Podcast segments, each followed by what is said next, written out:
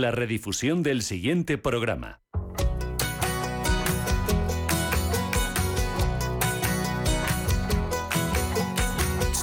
Oye, comienza Entre tú y yo con Paula Pérez Salazar.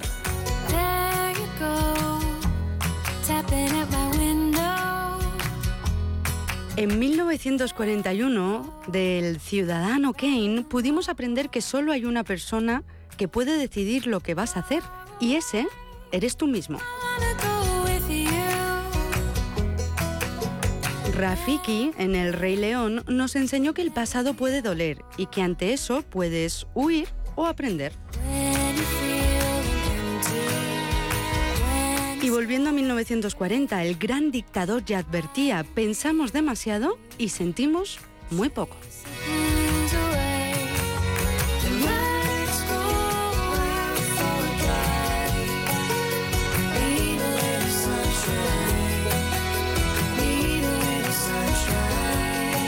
Así que tenemos una buena mezcla. Dos consejitos y empezamos.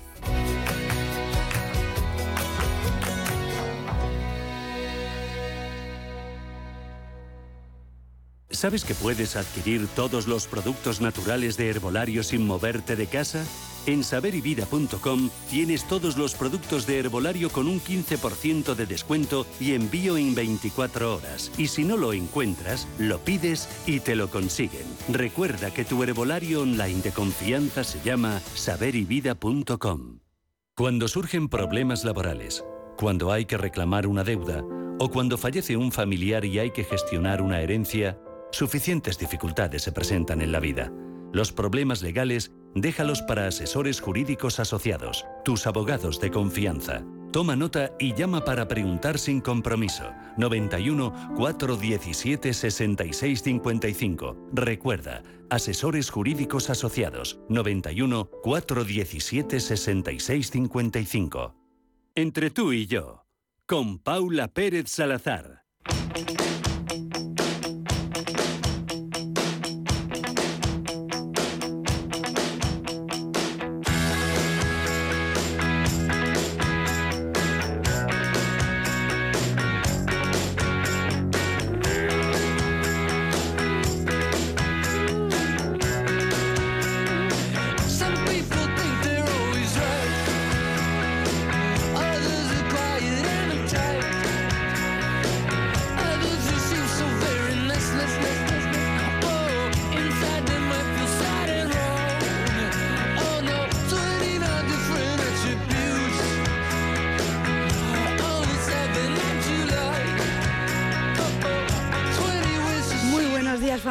Gracias una vez más por elegir entre tú y yo para alegrarte el fin de semana.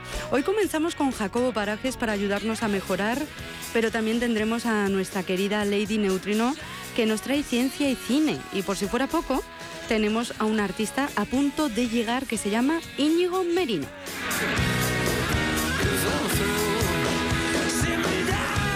Antes de comenzar, deciros que a los mandos técnicos eh, tenemos la suerte de contar con Almudena Ruiz, que lo hace fácil y posible. Querida Lady Neutrino, ¿estás preparada?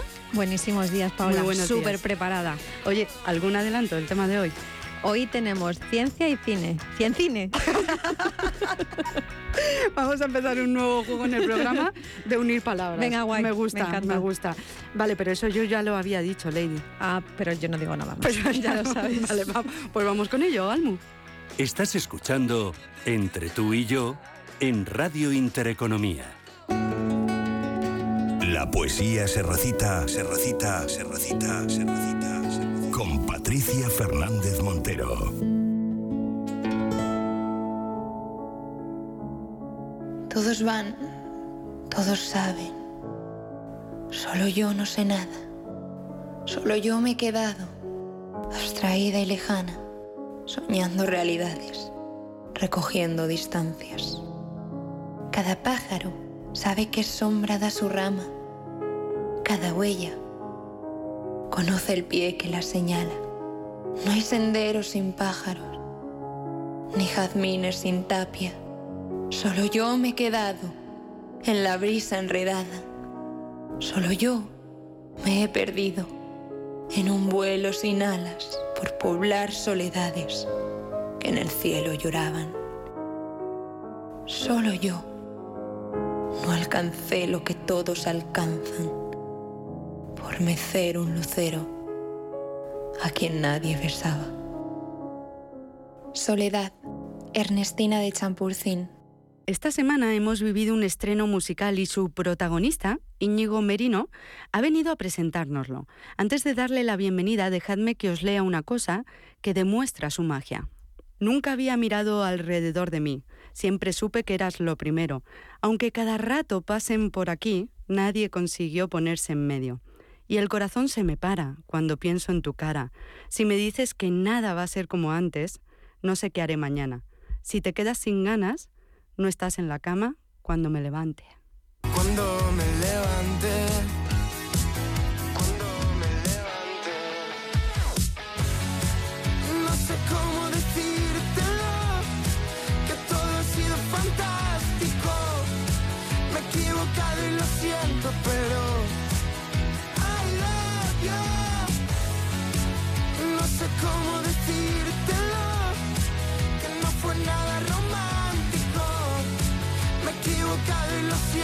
Pero I love you. Aunque ahora me duela, sucedió así.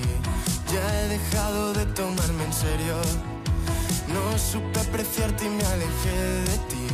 Y he empezado a verlo todo en negro. Bueno, Íñigo Merino, ¿cómo estás? Bienvenido. ¿Qué tal? Un placer estar aquí. Muy buenos Muchas días. gracias. Teníamos muchas ganas de encontrarnos con, contigo. ¿Cómo nace esta canción? ¿Cuándo y cómo?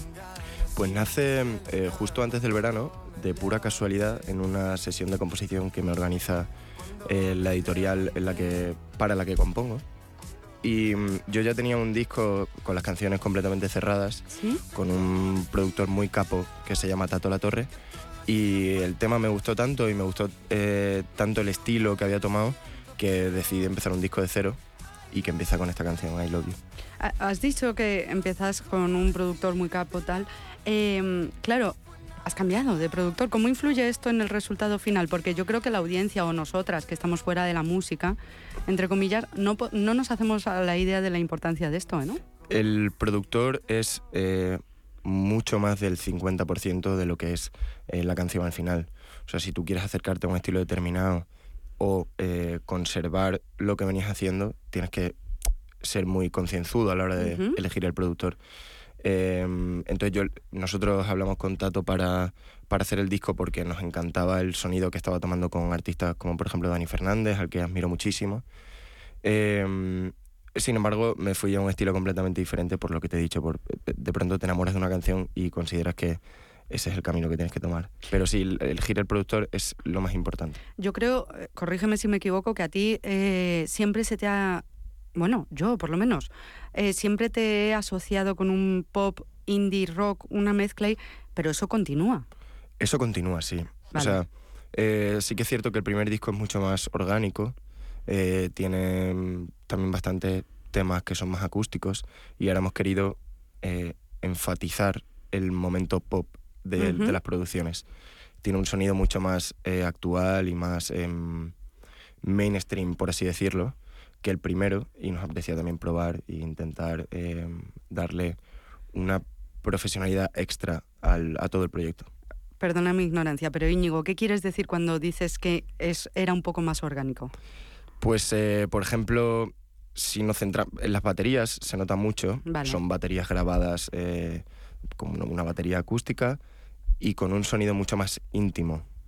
Ahora eh, las baterías son en su mayoría programadas para darles ese toque actual y moderno a, a los temas. Digitalizado todo Claro, y demás, ¿no? exactamente, Eh, otro de los nuestros, Lady. Sí. Tú vas a ser de esos que eh, te pones a componer con boli y papel, ¿no? Sí, por supuesto. ¿Ves? Mira lo que traigo aquí. Otro de los nuestros, muy bien. traigo mi libreta donde escribo siempre y, y nada, es, es lo que uso.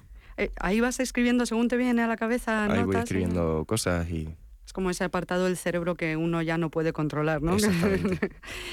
que te iba a preguntar, ¿qué trucos tienes para inspirarte? Pues em, sobre todo cosas que me ocurren o cosas que, se me pasan por la cabeza, sentimientos y pensamientos que tengo. Em, sin embargo, este tema es el primer tema no autorreferencial de todo lo que he hecho hasta ahora. Eh, cuenta la historia pues de un tropezón eh, en una relación y, mm, y, además es como el... eh, O sea, este tema te sitúa en el lugar desde donde están escritas el resto de las canciones del disco. Es decir, I Love You es como el, la primera parte del hilo del que tiré para luego escribir el resto. Yo te iba a hacer la pregunta que le hago a todo el mundo, que es que me encanta saberla, y es, eh, ¿en qué momento del día eres más creativo? Porque dices que llevas la, la agenda contigo, el librillo este donde escribes todo, y entiendo que es que en cualquier momento del día te surge como la inspiración o algo te inspira, o, o por la noche te despiertas y de repente te surge. O sea, yo no creo en, en, en- en el momento de inspiración divina que de, De pronto... musas y de- no, es- claro. yo- para mí eso no existe. Mm, Yo soy productivo y escribo cuando abro la libreta y me pongo a escribir. Pero yo no tengo en la cabeza el verso de mi vida que- que- con el que... No, simplemente pues escribo muchas cosas y de esas muchas a lo mejor hay una que merece un poco la pena. O sea que la inspiración te tiene que pillar trabajando. Absolutamente. Vale. Oye, decías hace un segundo, eh, eh, bueno, hablando de I Love You, ¿no? Eh, cómo ese punto de partida, esa experiencia personal que a ti te, que te surgió a ti, imagino, no es un No, conocido. no, no, es Ah, el vale, primer... O sea, es el primer tema que he escrito que no, no habla que de no mí. habla de ti.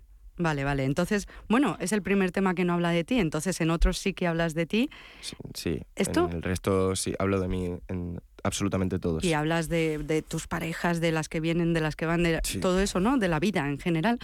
Y mm, eh, yo siempre he tenido curiosidad. Esto a nivel personal no te da, es que lo pienso mucho con Leiva, al que admiramos mucho aquí. Eh, ¿No te da problemas con otras parejas o con o saben diferenciar la parte profesional o, o Sí, aceptar yo tu creo vida que- y punto, ¿no? Claro, o sea, mm, es una manera de abrirse en canal muy absoluta y, y- y de contar eh, cosas que probablemente de palabra nunca harías. Pero bueno, se entiende, yo creo que se entiende bien. Sí, yo creo que también. Eh, hay otra pregunta que aquí hacemos con bastante frecuencia a los artistas, sobre todo a grandes artistas como tú, que, que además componen sus canciones. Eh, cuando lo haces, cuando te pones a, a trabajar en tus canciones, eh, ¿la inspiración surge para prevenir o para curar? Surge para curar, yo creo, la mayoría de las veces. O sea, a mí me resulta muy complicado escribir si no me ha ocurrido o si no le ha ocurrido a alguien muy cercano eh, al que puede preguntarle muchas cosas para intentar entender lo que le pasa y poder transmitirlo luego en forma de canción. Pero yo creo que para prevenir nunca, nunca he escrito, siempre ha sido para curar. Recuerdo a los oyentes que estamos con Íñigo Merino, que nos está presentando su último éxito, I Love You, y, que vamos a conocerle un poquito más en profundidad.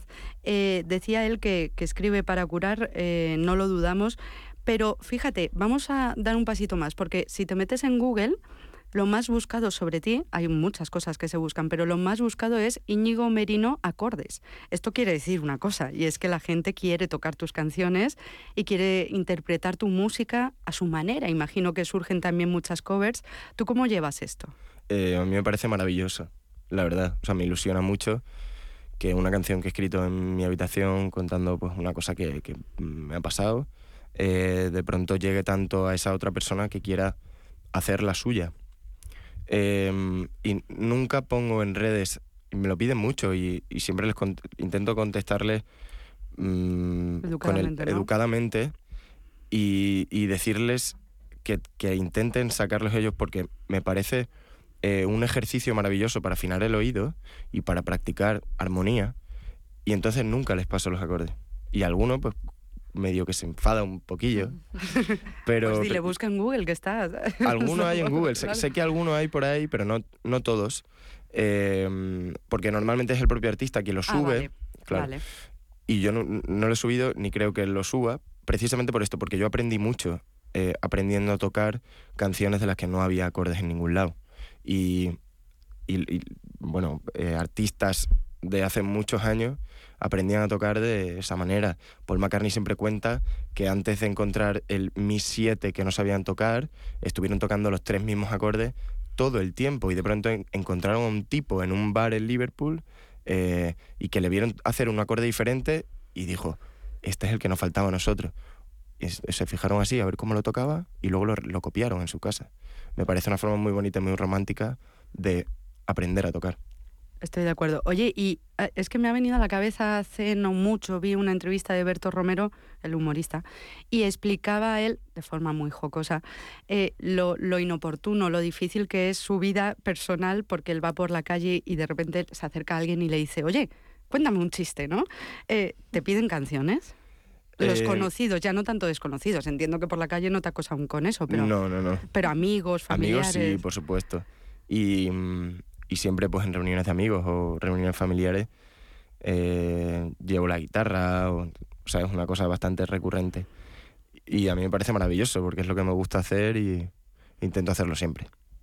Claro, la guitarra, la playa y la, la, La vida se te ha hecho más fácil con siendo músico, ¿no? La verdad es que sí, la verdad es que se me ha hecho más No se fácil. queja, no no, se no queja. lo vamos a engañar, claro que no. Oye, ¿y las críticas cómo los llevas? Porque eh, un artista una vez me dijo una cosa muy interesante que es, eh, joder, los Beatles tenían críticas, tenían gente que, que les odiaba. Entonces, ¿cómo lo llevas? Yo entiendo que esto es difícil, ¿no? A ver, yo Sobre todo con afortunadamente... redes sociales. Sí, o sea, afortunadamente, mm, cuanto más pequeñito es el proyecto y menos alcance tienes, menos críticas recibe. Yo no, mm, o sea, lo que ahora llaman haters, no sé, no, no, no se me ha pasado ninguno por delante, ni nadie me ha dicho nada irrespetuoso. La verdad es que tengo mucha suerte porque eh, la gente que me escribe, me escribe para decirme que valora mucho lo que hago y, eso es un gusto. Si algún día lle- llegan esas críticas, pues bueno, intuyo que algunas las entenderé eh, y serán constructivas y las que no lo sean, eh, pues por un oído me entran y por el, y por el otro me salen. Qué O sea, guay, qué bien. qué Pues bien. sí, porque no es fácil eso. No, ¿eh? no, no, claro. Yo entiendo que no. Em, colaboraciones. ¿Algún sueño de una colaboración que tú tengas en tu cabeza? Vamos a gritar aquí a ese artista. Sí, o sea, yo admiro mucho a, a muchos artistas y me encantaría colaborar con ellos.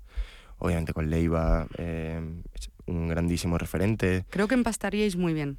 Creo que... Leiva, Yo por favor. Yo lo, yo lo- yo lo pienso. Bueno, al- algún día a lo mejor llegamos a él. Sí, vamos a llegar, venga. Eh, Andrés Suárez, que además hace poquito lo he conocido y hemos escrito un tema juntos, eh, me encantaría colaborar con él, me parece un cantautor espectacular y, y bueno, en general muchos artistas españoles a los que admiro. Oye, ¿y actuaciones? ¿Te pueden ver los oyentes en algún sitio? Ahora mismo estamos eh, terminando la, la grabación del, del segundo disco, que nos queda muy poquito, pero pronto vamos a anunciar presentación en Madrid y, Vale. y gira. Pues entonces les voy a decir a los oyentes que estén atentos de tus redes. Eso es. Eh, ¿Son en todas iguales o cómo sí, es? Íñigo Merino, mm, guion bajo, ¿no? Y aparecen por ahí. Ley básica del marketing, todas Total, iguales. en todas Íñigo iguales. Merino. Oye, y en ese segundo disco que ya estáis preparando, tene- tenemos que terminar la entrevista, pero no quiero, no quiero que te vayas sin estas preguntas. En ese segundo disco, ¿mantienes la esencia de, de lo que hemos visto hasta ahora? Sí, o sea, la composición es eh, muy parecida, el, estilo de las canciones, eh, y el sonido es completamente diferente. ¿El sonido es diferente? El sonido es diferente, lo que os he contado antes. Lo de los instrumentos. Sí, estamos como eh, intentando buscar un sonido un poco más eh, actual, más eh, moderno, Ujú. y creo que, mm, que lo hemos conseguido.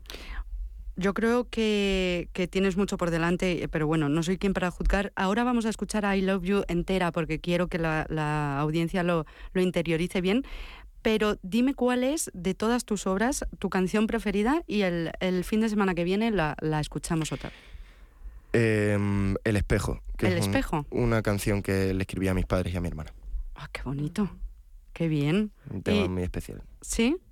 ¿Y, y ellos, puedo preguntarte cómo lo han vivido? Pues eh, la verdad es que fue una ilusión tremenda. Y todo surge de, de, de- de- de una tontería, en realidad. Mis padres siempre me habían dicho, eh, no, no, no, en Reyes no queremos que no nos regaléis nada. eh, yo quiero que me escribas una canción.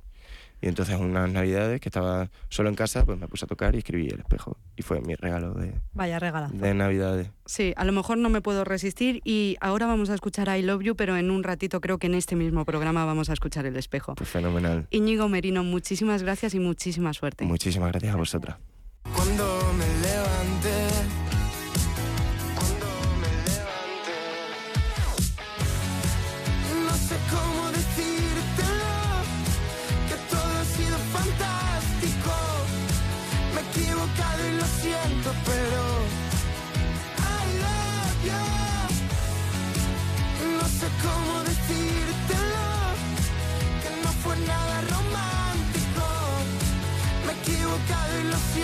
pero I love you. Aunque ahora me duela, sucedió así. Ya he dejado de tomarme en serio. No supe apreciarte y me alejé de ti. Y he empezado a verlo todo en negro. Y el corazón se me para cuando pienso en tu cara. Si me dices que nada va a ser como antes, no sé qué haré mañana. Si te quedas sin ganas, si no estás en la cama cuando me levante. Cuando me levante.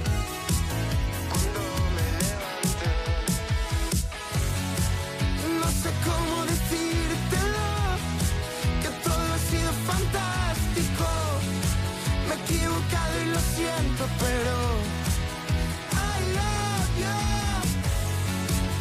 No sé cómo decírtelo, que no fue nada romántico. Me he equivocado y lo siento, pero I love you. Y no sé cómo decírtelo, que todo ha sido fantástico. Me he equivocado y lo siento, pero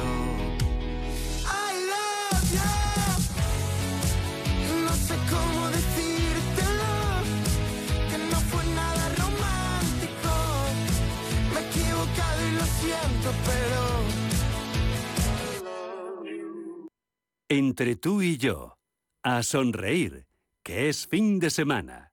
Entre tú y yo, tocando el cielo con Jacobo Parajes.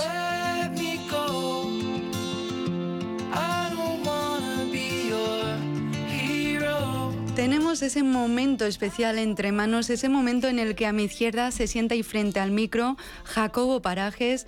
¿Cómo estamos? Hola Paula, muy bien. Este es mi momentazo semanal. Este, este es tu momentazo y el de todos los oyentes que esperamos además con muchas ganas, de verdad que sí. Eh, nuestro espacio para la reflexión, para mejorar y para superarnos y además no solo en un aspecto como pudiera ser el laboral, sino en todos los aspectos de nuestra vida. Por ejemplo, hoy me gustaría que nos hablases de la generosidad y ya digo, en los distintos aspectos vitales. Sí, yo- es importante entender qué hay detrás de la generosidad. Yo creo que la generosidad es la actitud que tiene una persona de ser útil y de dar a otras personas. Es decir, detrás de la generosidad hay eh, una parcela de utilidad y una parcela, una parcela del dar, ¿no? La persona generosa normalmente, y piensa en personas generosas que hay en tu entorno, son nobles, son desprendidas y saben compartir. Actúan en favor de otras personas y lo hacen además de forma desinteresada. Lo hacen con alegría, teniendo en cuenta que son útiles y además teniendo en cuenta la necesidad de aportación a las otras personas, incluso aunque les cueste esfuerzo. Uno Claro. puede pensar que se es generoso sin esfuerzo. No, no, hay veces que hay gente muy generosa y les cuesta esfuerzo, Hombre, esfuerzo, claro, ¿no? Porque claro. supone un esfuerzo, el- no el ser generoso, sino lo que hay que hacer para ser generoso, ¿no? ¿Sabes que he pensado siempre de la gente generosa?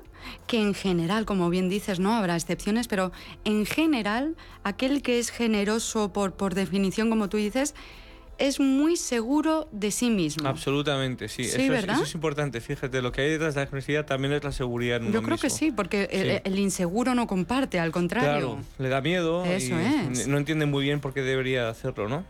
Eh, de hecho, la generosidad es el arte de dar, pero también el arte de recibir. Hay que saber recibir también, ¿eh? Esto es Ojo, importante. ojo. Hay gente que no sabe recibir, que no sabe eh, cómo reaccionar ante am, algo que generosamente le está ofreciendo otra persona, ¿no? Ante un cuidado externo, por sí, ejemplo, señor. ¿no? Sí, señor. Y además creo que es importante disfrutar eh, siendo generoso, ¿no? Ujú. Incluso disfrutar cuando recibes algo que te hace ilusión o por Sí, parte claro. mm, generoso de otra persona, ¿no? Mm, si entre- mira, mira qué importante es esto. ¿eh? Creo firmemente en esto. Si damos, si entregamos desde el miedo, ¿Sí? esto no es generosidad. Hay personas que se ven obligadas a dar porque se ven forzadas a dar. Y no lo hacen desde la Eso no es tranquilidad. generosidad, eso ¿a no es que no? generosidad en absoluto. ¿Eso qué si es? te ves Eso- obligado a dar em, sin disfrutar dando, no estás siendo generoso. Estás siendo cohibido, quizás estás siendo forzado a dar. Como pero no, sumiso, ¿no? Si Sí, acaso. Sí, y pasa estas cosas a veces en la vida, ¿no? En relaciones con eh, distintas personas eh, hay personas que se ven obligados a dar y a lo mejor no les apetece dar o no quieren dar o no entienden por qué tienen que dar, pero lo hacen un poco forzados ¿no? y obligados. ¿Puede el generoso, digamos, puede ser una persona generosa y cometer el error de esperar algo a cambio? Bueno, yo creo, me encanta esta pregunta, yo creo que mm, eh, es básico entender que quien es generoso lo es sin esperar nada a cambio. Si tú Vale. eh, das para esperar algo a cambio, no estás siendo generoso, estás, siendo Estás interesado. mirando por tu, tu bienestar, Claro, ¿verdad? eh, estás dando eh, producto fruto de un interés, entonces ya ah, Pierde de el raíz sentido. pierde esa parte de generosidad, Ujú. absolutamente. Estoy de acuerdo contigo. Y, y también creo que es importante entender que la generosidad no, de- no, no hay que asociarlo al plano económico. Hay gente que puede pensar que qué generosa esta persona porque eh, lo lleva al plano económico. Eh, la generosidad no tiene nada que ver con lo material. ¿no? Ser generoso remite sobre todo a la parte emocional de la Estoy de persona. acuerdo. Si eres generoso dando tiempo, dando conocimiento, dando tu confianza, dando una sonrisa, sabiendo escuchar, cediendo la palabra. Hay mil ejemplos de generosidad que se alejan mucho de la parte material. Pero y sabiendo esto, ¿por qué te planteas que te sigamos queriendo cada día más? ¿Cómo puede ser que, que sabiendo la teoría, Jacobo, eh, cómo puede ser que no lo hayas entendido todavía? Pues mira, Paula, te contesto. El- yo creo que el eh, ejemplo es la mejor forma de enseñar a tu entorno a ser generoso. Como tengo tu ejemplo, pues por eso me pasa. Qué tía, digo, ¿por dónde me va a salir? ¿Por dónde? No le pillaba yo.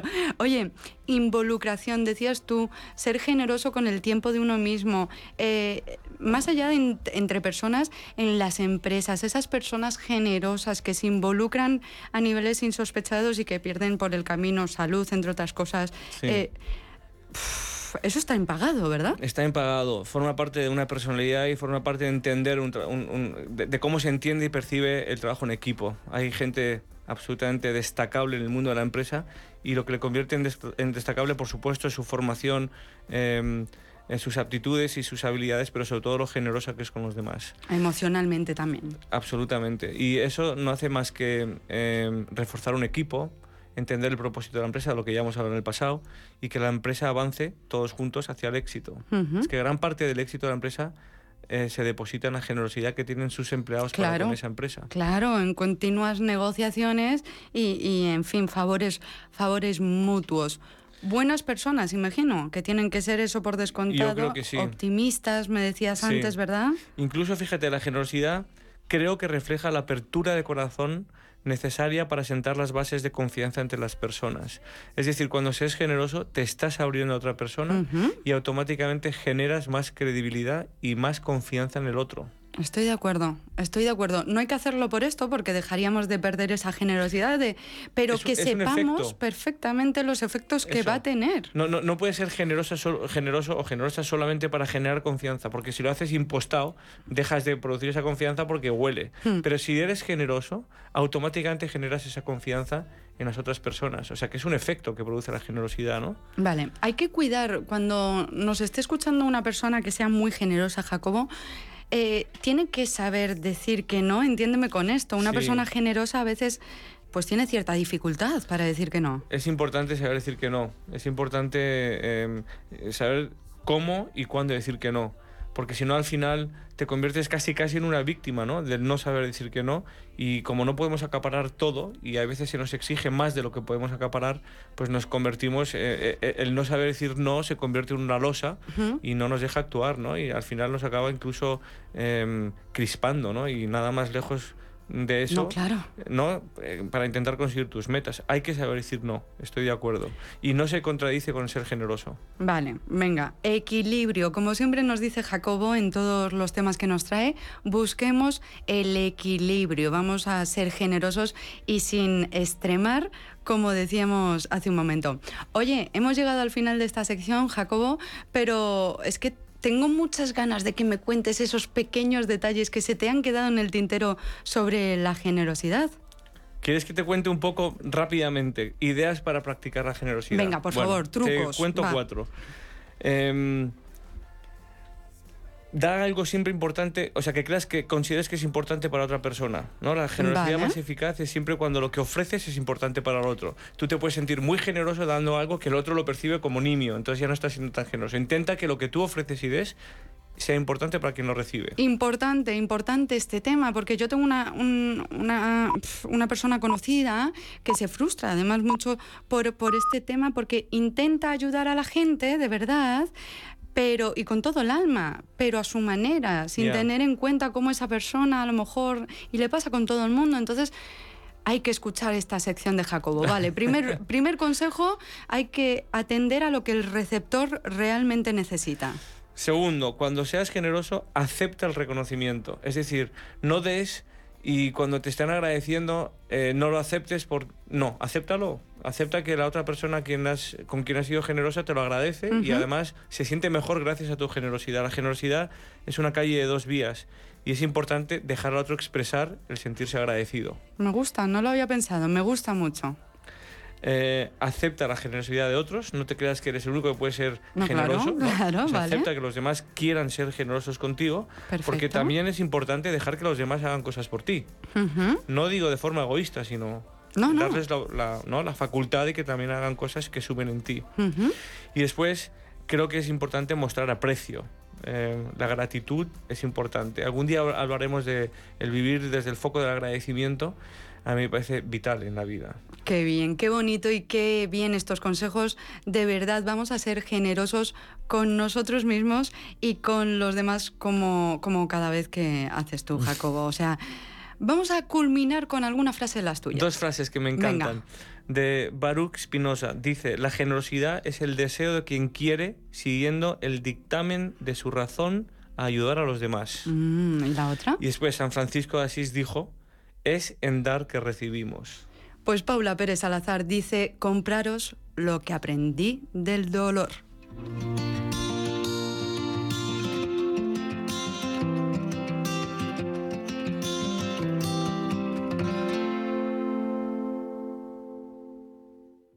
Estás escuchando Entre tú y yo en Radio Intereconomía.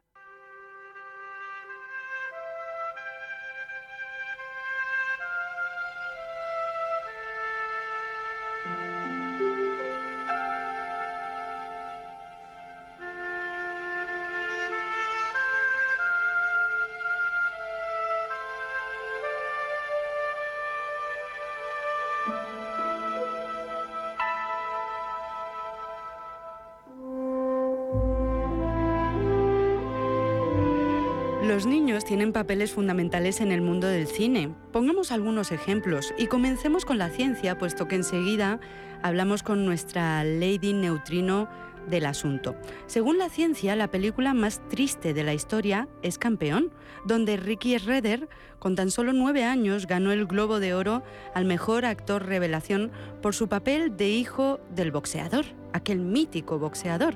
En la escena final, Billy Flynn, un viejo boxeador, muere ante Ricky, su hijo, tras su último combate.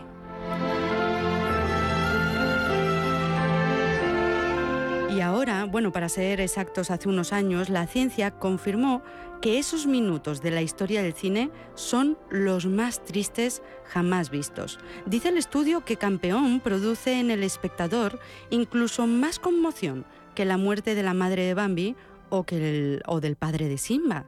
Ya sabéis, el rey de la selva. Pérdidas que a todos nos han enternecido alguna vez. O sea... Que algún día vosotros dos os casaréis. Ugh. No puedo casarme con ella, es mi amiga. Sí, sería muy raro. Siento ser un aguafiestas, pero creo, queridos tortolitos, que no tenéis elección. Es una tradición de generaciones. Cuando yo sea rey será lo primero que anule. No mientras yo siga aquí. Entonces estás despedido. Mm, lo siento, pero solo el rey puede hacer eso. Bueno, eres el futuro rey. Sí, y tendrás que hacerme caso. Te equivocas, todavía no. Y si sigues con esa actitud, me temo que vas a ser un rey bastante patético. Mm, yo no lo creo así. Yo voy a ser el rey león y tú lo vas a ver. Pues sin pelo en ese cabezón, un rey no puede ser. La, emo- la emoción engancha, eso está clarísimo y nos hace recordar de una forma muy pero que muy especial, nos hace sonreír.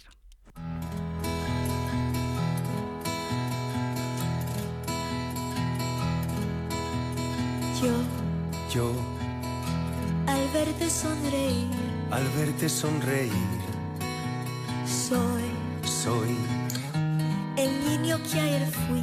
El niño que... ¿Alguien en la sala ha visto esta película y no recuerda al niño? Imposible, ¿verdad? El miedo no vendrá y así sabrás lo bello que es vivir.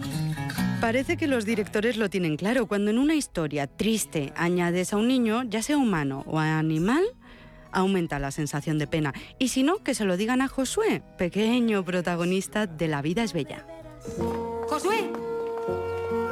¿Sabes dónde está Josué? No lo sé, por ahí, digo yo. Oye, dime, ¿aquello lo arreglarás tú? Como quieras. Y las flores, déjame verlas, parecen muy bonitas. Son preciosas, ahora mismo las... ¿Quieres ver las flores? Sí. Ahora les pido que vengan. Flores, venid, mesita, ven, ven, mesita. Schopenhauer, la voluntad, quiero que venga la mesita. Ven, mesita. Basta, mesita. Esta mesita me parece estar muy sucia. ¡Buenos días, princesa! Pero no solo los grandes dramas son motivo de estudio sociológico o científico. Tras 20 años de experimentación, evaluando a más de 250 películas y entrevistando casi a 500 personas, la investigación de la que hablábamos al principio también desvela que la famosísima escena, ¿sabéis cuál es? La del orgasmo fingido por Meg Ryan en cuando Harry encontró a Sally, es la más divertida de la historia. Y cambiando de género, porque vamos a hacerlo, Jack Nicholson en El Resplandor fue coronado como el personaje más aterrador. ¡Se te ha ocurrido, Wendy! ¡Contesta! No te acerques a mí. ¿Qué? Solo quiero volver a mi cuarto. ¿Por qué? Estoy confusa. Tengo, tengo que pensar un poco en todo esto. Has tenido toda tu puta vida para pensar en esto. ¿Qué importan unos minutos más para ti ahora? No te acerques a mí. Por favor, no me toques, no me hagas daño. No voy a hacerte daño. No te acerques. Wendy, No te acerques. querida, luz de mi vida. ¿De qué tienes miedo? No me has dejado acabar la frase. Dije, no voy a hacerte daño. Solo voy a aplastarte los sesos. Así que, una vez planteados los temas, tú eliges qué te interesa más. ¿Drama? ¿Comedia? Quizás prefieres terror. Y de pronto surgió una aleación casual entre tú y yo.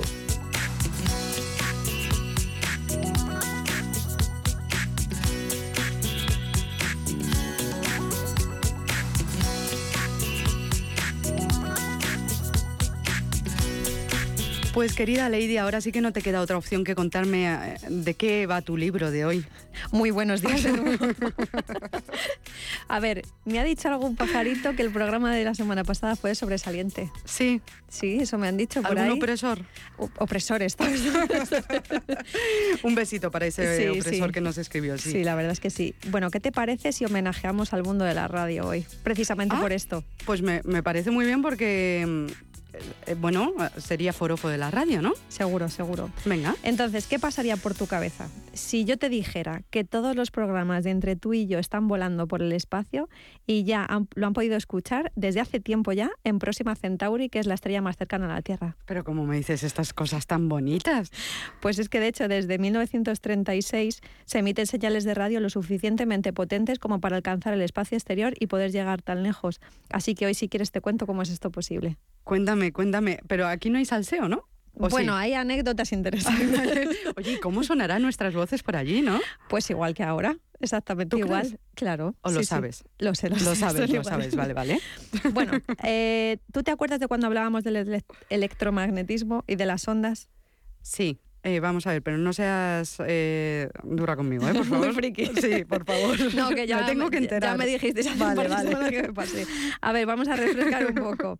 ¿Te acuerdas que una onda electromagnética es una onda que tiene electricidad, que tiene Sí. magnetismo por medio de electrones o fotones que viajan muy cerca de la velocidad de la luz, en el caso de los electrones? Vale. Entonces los fotones sí que viajan a la velocidad de la luz. Bueno, el caso es que el espectro electromagnético, es decir, la luz ¿no? que está Sí. compuesta de luz visible, que son los colores, que ya los hemos hablado muchas veces, y lo invisible, que es lo que no vemos, nuestros ojos. que no para nuestros sentidos, que ya hablamos de eso. Por ejemplo, como hablamos la otra vez, los infrarrojos, la luz ultravioleta, que sí la podemos sentir, y luego por medio de aparatos que hemos diseñado los humanos podemos escuchar lo que no vemos también. Por ejemplo, las ondas de radio, que también son ondas electromagnéticas que se convierten en ondas del sonido para que las podamos escuchar con nuestros oídos. Claro, es que te estoy escuchando hablar y me vienen a la cabeza eh, pensamientos melancólicos de, de- de la- los transistores, las radios en el coche, en fin, todo esto que parece que va a ir en desuso, pero que los que lo hemos mamado Sí. desde pequeños, en familia, y lo- no nos resistimos a abandonarlo. No, es, yo creo que es lo bonito de la radio, o sea, al final escucharlo en un otro aparato, ¿no? Que también utiliza ondas electromagnéticas. Claro. Eh, lo bonito es la invención de este instrumento que hace que cambia una onda electromagnética y la, la modifica para que sea una onda del sonido y me parece una maravilla. A mí también. Porque esto a mí yo creo que no se me hubiera ocurrido jamás. No, no, claro, bueno, pues si a ti no, imagínate a mí por descontado. Bueno, pues eh, en realidad esto es como una señal de la tele, ¿vale? Vale. Que eh, son ondas electromagnéticas que por medio de un instrumento también transforman la luz visible en algo que puedes que puede recibir esa, esa, es- esa, mm, esa información y luego se interpreta en nuestro ojo o en nuestro cerebro. Pues esto es igual, lo de la Vale, radio, ¿vale? vale. Estas ondas, como hablamos la otra vez también, nos las imaginamos como una ola del mar, que es lo más fácil de imaginar, y tenemos eh, como varios puntos. La, la altura de la, de la cresta, ¿vale? que es la amplitud, la distancia entre las crestas, que es la longitud, y la cantidad de ondas por segundo, que es la frecuencia. Vale.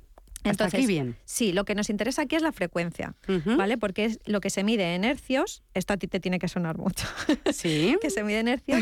Un hercio es una onda por segundo, ¿vale? Se- Vale. los hercios es eh, una medida por segundo de algo, ¿vale? Dependiendo de la frecuencia que tenga esta onda, nosotros escuchamos una emisora u otra. Claro. ¿Vale? Entonces, por ejemplo, ahora estamos escuchando la frecuencia 95.1 megahercios, que es de frecuencia modulada y es la de Radio Entre Economía. Claro. ¿Vale? Claro. Eh, esto, permíteme que te Sí. interrumpa un momento, pero esto, además, has, has aludido a esa frecuencia modulada, eh, es muy muy interesante y yo creo que no mucha gente se lo, se lo plantea. Podríamos hablar de emisiones de señales, de interferencias en comunicaciones, da para mucho, Lady. Incluso, has hablado tú de la frecuencia modulada, también está la onda media, eh, que rebota en la luna. Bueno, yo te puedo hablar de esto Para algún otro día, sí. seguro, seguro. Bueno, da para muchísimo, pero bueno, no vamos a hablar de estas ondas de radio hoy, vamos a ir un poquito más allá Vale. de esas ondas de radio. ¿Tú has visto la peli de Frequency? Sí. Que estamos hablando ahí de sí, pelis. Sí, ciencia ficción muy chula, Sí. además, ¿eh? muy recomendable. Sí, una peli muy chula, la verdad. Eh, Une ahí la ciencia con parte de novela, eh, es muy chula. Eh, bueno, esta peli, el protagonista tiene una radio de radioaficionado, no sé si la gente se acuerda de esto, porque ya hay muy, muy poca gente que tiene esto, que eran unas, unas emisoras y unos receptores que, te- que tenía uno en casa, con una antena muy alta que tenía en su Sí, casa, sí. y dependiendo también del tiempo que hiciera y demás, podías escuchar a gente que estaba más lejos o más cerca, era como un WhatsApp, pero de la radio. Claro, es que exactamente eso, perdona que, que te Sí, a sí, sí, interrumpir, pero exactamente esto que estás contando, Lady, es lo que pasa con la onda media. Quiero decir, por el mundo, por, en Rusia, por ejemplo, la última vez que nos escribieron, hay radioaficionados que tienen esto, tal cual, tú lo acabas de definir, todavía en sus casas. Entonces, pillan la frecuencia de onda media desde Mm. aquí, que se está emitiendo desde aquí de, de España por un robot en la Luna, y, y te escriben para confirmar que es la emisión correcta. Qué fuerte. Es muy bonito. Bueno, es muy bonito. Pues en esta película en concreto, el protagonista tiene una radio de radioaficionado que era de su padre, que mu- había muerto como hace unos 30 años aproximadamente, la, la conecta y por culpa de una tormenta solar, bueno, por una aurora Sí. boreal que pasa, eh, consigue contactar con su padre, pero cuando estaba vivo hace 30 años. ¿Vale? Brutal. Esto, esto Es no para po- que te explote la cabeza. Es que esto no es posible.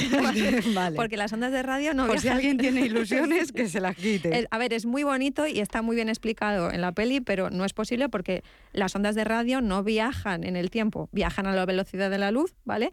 Pero eh, pueden ser rescatadas un tiempo después de que se hayan realizado si siguen un viaje uniforme y que nada les altere en el viaje que están haciendo. Que eso es prácticamente imposible, ¿no? Claro, para esto tú tendrías que estar eh, o ir más rápido que ellas para poder Vale. pillarlas y no puedes ir a más rápido que la velocidad de la luz, o estar en otro lugar, por ejemplo en la luna, que te llegue con un retardo y tú captarla, ¿vale? Vale. Pero no puedes recibirlas, o sea, como contactar en directo con otra persona. Vale, pero esta pregunta puede ser muy tonta, pero yo creo que nos lo estamos planteando bastantes. Cuando dices que no tenga interferencias en su camino, Yo, claro, es, yo me refiero a que esta onda viaja por el espacio en lo que se supuestamente hay un vacío, entonces puede Vale. ir viajando constantemente sin que se encuentre nada que la interrumpa. una montaña, por ejemplo, que sí, pueda... pero en el espacio no hay montaña. No, claro, por eso te digo, si no estuviéramos en el espacio, una montaña podría interrumpir ese paso, Sí, ¿no? dependiendo de la frecuencia y la amplitud de la onda, es posible Vale, que una montaña sí que pueda, pueda hacerlo. Bueno, el caso es que eh, lo- técnicamente lo de la peli no es posible, ¿vale? Vale. Que es hablar en directo con una persona que está viva hace 30 años, eso no es posible. Pero sí captar señales que, han- que vienen de muy lejos o que tú has emitido hace mucho tiempo. Por ejemplo, podríamos ver o escuchar la primera señal que se envió al espacio con suficiente potencia. ¿Quieres escucharla? Por favor. Con la original de fondo y tradu- traducida. Tú mandas. Declaro inaugurados los Juegos de la decimoprimera Olimpiada de Berlín. ¿Qué? Paula, ¿cómo te quedas? Loca. Sabía que me ibas a preguntar eso. Me ¿Sabes quedo es? Eh, Hitler. Es Hitler, sí. Es sí, Hitler. señora. que además has hablado del gran dictador antes, eh, al principio. Sí, sí, sí. Eh, sí, señora. ¿A ti te gusta el cotilleo? Me gusta el salseo. sí, sí. Y esta es la primera señal electromagnética con suficiente potencia para alcanzar el espacio, que fue esta. Un orgullo para el planeta. Menos mal que con el programa hemos mejorado un poco el, el nivel, ¿eh? Y tanto. bueno, a partir de este momento, las señales de radio y de vídeo también, porque esta imagen, o sea, esta señal eh, se emitió también en imagen, ¿vale? Vale. Enviadas al espacio tienen suficiente potencia como para salir de la Tierra, viajar al espacio exterior y ya veremos si algún planeta nos la devuelve a modo. Hola, ¿qué tal? Sois un poquito curiosos vosotros los humanos. Pero de verdad, y, es que yo, me, yo soy empática y me puedo poner en la piel de un, un Extraterrestre. Sí, de un ser que esté en otro planeta y decir, pero, pero vosotros sois idiotas o. Bueno, en realidad sería muy poco probable que, entendieran lo que estaba ocurriendo en ese momento. También te ¿Quién digo. sabe, Lady? ¿Quién sabe? Bueno, ¿qué me dirías si el tema fuera al revés? ¿Cómo que al revés? Que nosotros pudiéramos escuchar lo que viene del espacio en forma de señales de radio o de vídeo. A ver, entiendo que si hemos llegado a este punto y tú, Lady Neutrino, me estás contando esto en un programa de ciencia, entiendo que esto es algo que se está trabajando, ¿no? Claro que sí, guapi. y de hecho es muy interesante. Porque, eh, bueno, no sé si te has pasado alguna vez cerca de Robledo de Chabela, que hay una estación de seguimiento de la NASA. No. Cotillo, se puede visitar. Vale. Tienen unos radiotelescopios gigantes para las comunicaciones de las naves, de la Estación Espacial Internacional, de satélites. Bueno, esto está en una red de, de- eh, radiotelescopios mundiales que se alquilan para proyectos de investigación, ¿vale? Y escuchan los ecos del espacio y, ¿por qué no?, señales de otros planetas. ¿Pero qué me estás contando, de verdad? Sí, de hecho hay un proyecto, a ver si te suena. Pero esto es público. No, no es público. No, no, Son no. proyectos de investigación Vale, privados, la mayoría privados. Eh, entiendo que a lo mejor a algunos gobiernos les interesa también tener esto. Lo de la NASA no, esto de lo de la NASA es eh, un complejo que es una red, ¿vale? Que está a nivel mundial, que ellos tienen, dependiendo de las coordenadas, eh, tienen que tener una red en la que siempre están conectados, ¿vale? Pero las escuchas eh, hay proyectos de investigación que son, pueden ser privados o públicos en los que utilizan estos radiotelescopios para escuchar señales. Vale. De hecho, hay un proyecto muy famoso que es el proyecto SETI, no sé si te suena. ¿De qué que me has hablado? Sí. Sí, utilizaba los datos recibidos por el telescopio, el radiotelescopio de Arecibo en Puerto Rico para procesar estas señales. Sí. ¿Vale? Entonces, eh, la cosa es que debido a que había tanta información que recibía el radiotelescopio, ¿Mm? que el proyecto no tenía tantos fondos como para procesar toda esa información en tan poco tiempo. claro, claro. Entonces, lo que se hizo fue pedir colaboración a los ordenadores de las personas que quisieran formar parte del proyecto. Entonces, Particulares. particulares. Ajá. Sí, entonces nació el proyecto SETI at Home, que se llama, en el que te descargabas paquetes de datos con tu ordenador, que tu ordenador los analizaba, los procesaba cuando no lo estabas utilizando, ¿vale? Cuando salía la pantallita Sí, esta sí. que está esperando, y los enviaba de nuevo sin que tú lo supieras al proyecto SETI con la información ya analizada. Bueno, sin que lo, lo supieras, ¿tú, ¿tú aceptabas eso o no? Tú aceptabas los paquetes de datos, Ah, tú enviabas paquetes de datos, pero tú no sabías si tu ordenador había sido el que había escuchado, o sea, había que había procesado esa señal o no. No es lo que sabías. te estoy escuchando, Lady, y me uno al opresor, aquel que nos escribía, y, y tú utilizaste tu ordenador para esto. Hombre, Dímelo. claro. ¿Cómo me conoces? Bueno, ya escuchasteis una vez a mi hermano, que también es un friki de la Sí. ciencia. Esto me lo contó mi hermano a mí y a mí me flipó muchísimo. Y cómo me iba a rendir yo a los encantos de este proyecto. Soñaba con que mi ordenador encontrara la primera señal extraterrestre de la historia. Pero no pudo ser. Tengo que decir. ¿O sí? No. ¿Cómo lo sabes? Bueno, porque se descubrieron otras señales, ¿vale? Que todavía con explicaciones un poco confusas.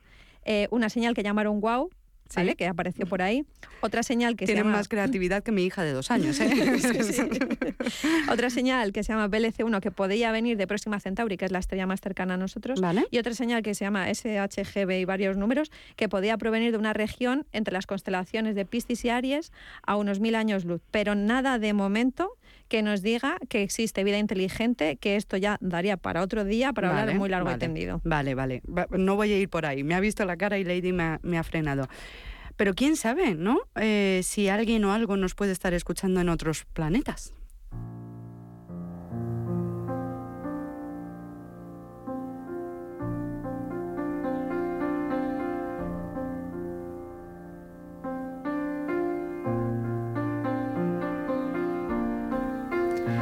Pues Paula, no sé si algún día lo sabremos, si nos están escuchando o no, pero desde luego que hacer esta sección en tu programa es de las cosas que más me gustan, así que sería un honor que alguien nos pudiera escuchar dentro de cientos de años en un lugar que todavía no podemos ni imaginar. Pero Lady, ¿qué cosas me dices? ¿Esta es tu conclusión final? No, hoy que hablamos de pelis, Frequency, La vida es bella, una que no has dicho que me toca mucho, que es Cinema Paradiso, que estamos escuchando.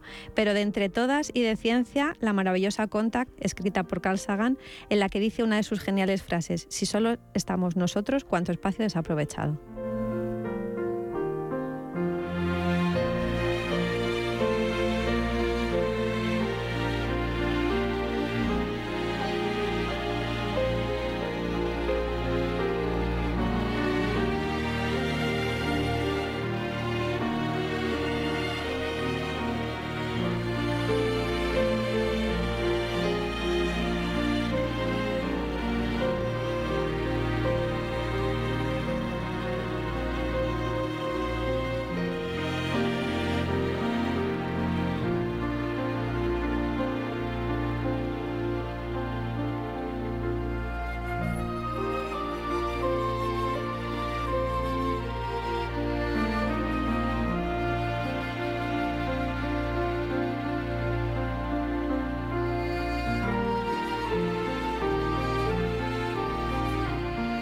Pues no me atrevería yo a romper el, el momento tan bonito de la conclusión final de Lady, pero creo que viene a cuento, porque me dejaba con ganas, y a Lady también, eh, Íñigo Merino, de escuchar su canción, esa que dedicaba a sus padres, a su hermano. ¿Te acuerdas, Lady? Qué bonito. Qué bonito. Se llama El Espejo, y la vamos a escuchar.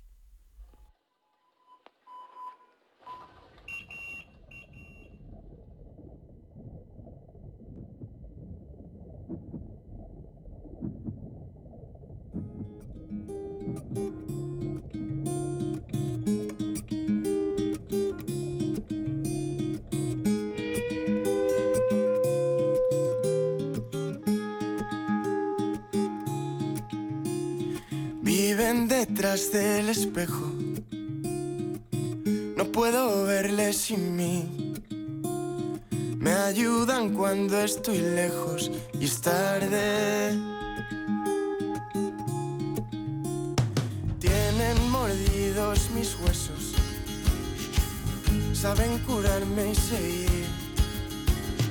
Me tienen guardado un hueco delante. Cuando no tengo respuestas, cuando no sé qué decir, corriendo voy a su puerta y me dicen que sí. Me dicen.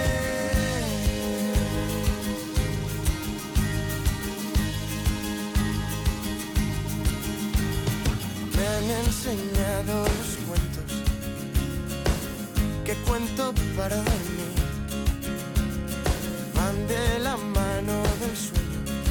quiero. Juegan a verme pequeño, siguen sintiéndolo así. Viven detrás de un espejo, delante de mí.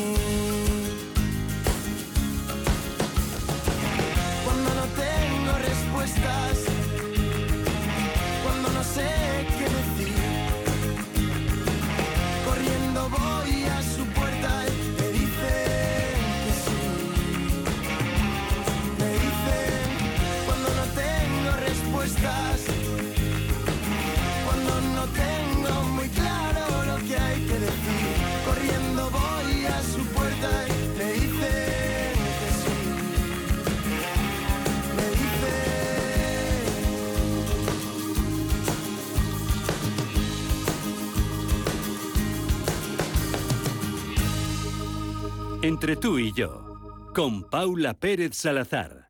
Cuando surgen problemas laborales, cuando hay que reclamar una deuda o cuando fallece un familiar y hay que gestionar una herencia, suficientes dificultades se presentan en la vida.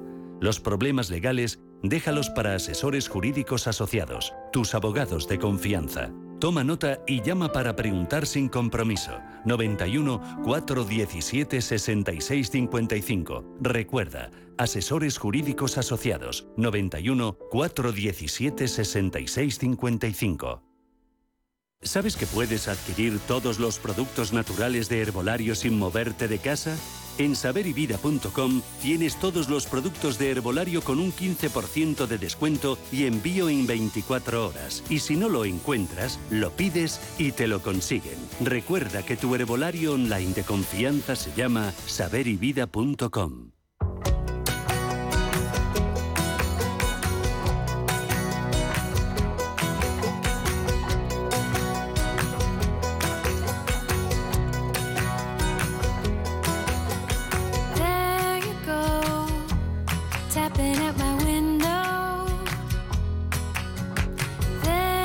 Gracias familia, nos tenemos que marchar, no hay tiempo para más, pero gracias, gracias y más gracias. Y gracias también en un día como hoy al mundo del cine, con todos los participantes, por todo eso que nos dan a los actores, a los directores, a los guionistas, a- al reparto, a los extras, a, a los cámaras, a todos.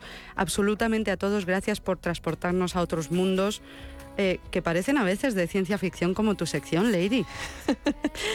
Gracias también a ti, gracias a Jacobo y gracias a Íñigo Merino, además de Almudena Ruiz, que lo hizo fácil y posible. Yo te voy a pedir un deseo, Lady, y es que estés aquí la semana que viene. Claro que sí. Hasta la semana que viene. Hasta bonita. la semana que viene. A vosotros, queridos oyentes, gracias una vez más por estar ahí. Os deseo un buen sábado, mejor domingo y mejorable semana. Entre tú y yo lo que tú quieras, pero ¿y tú? ¿Qué quieres tú?